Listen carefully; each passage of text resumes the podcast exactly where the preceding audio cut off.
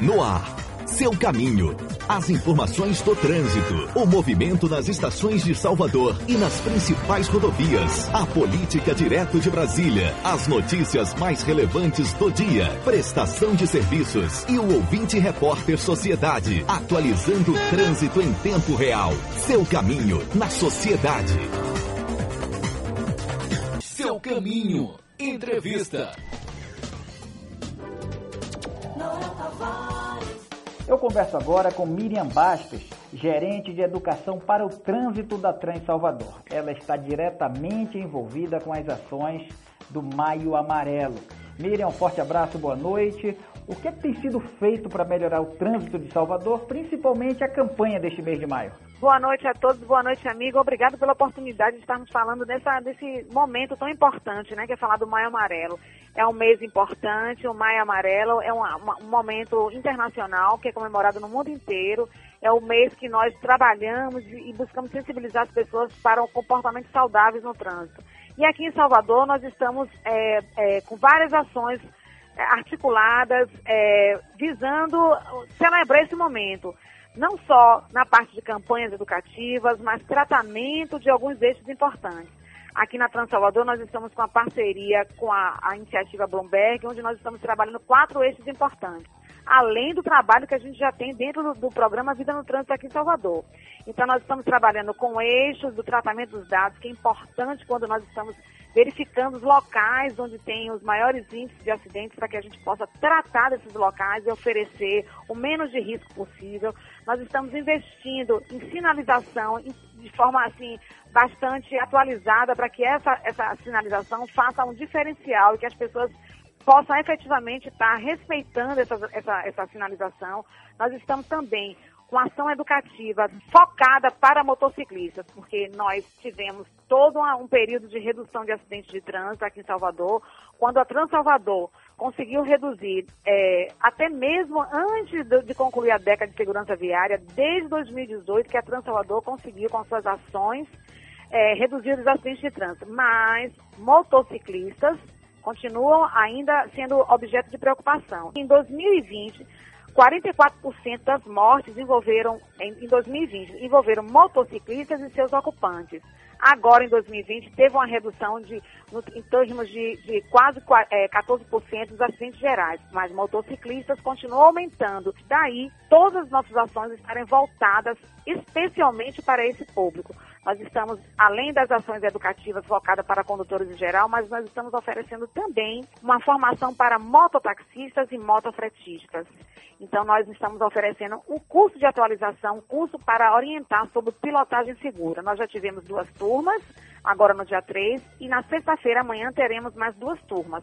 Salvador traz, já que seu programa é um programa que fala de mobilidade, Salvador está trazendo, tra, tra, trazendo é, uma nova metodologia do ponto de vista da mobilidade, que é um novo projeto é, que, que se chama né, de Zona 30 é um projeto que foi idealizado é, na Alemanha, já é muito utilizado em outros países, especialmente na Alemanha.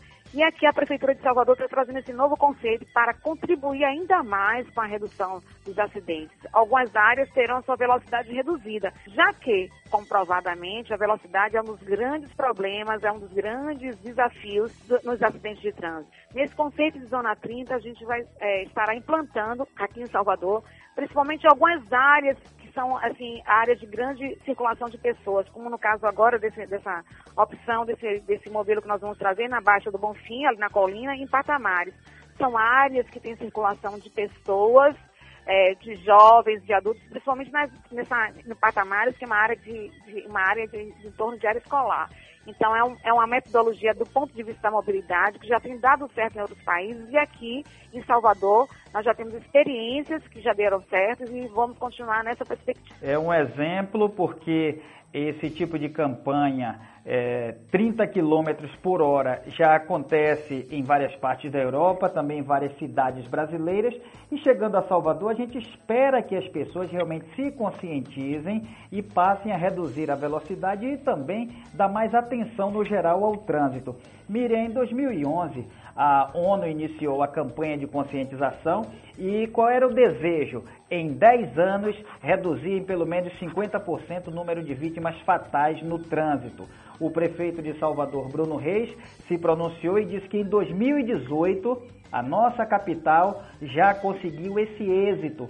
A que você é, consegue, é, como você consegue entender que nós conseguimos bater esta meta, porém a gente precisa muito mais?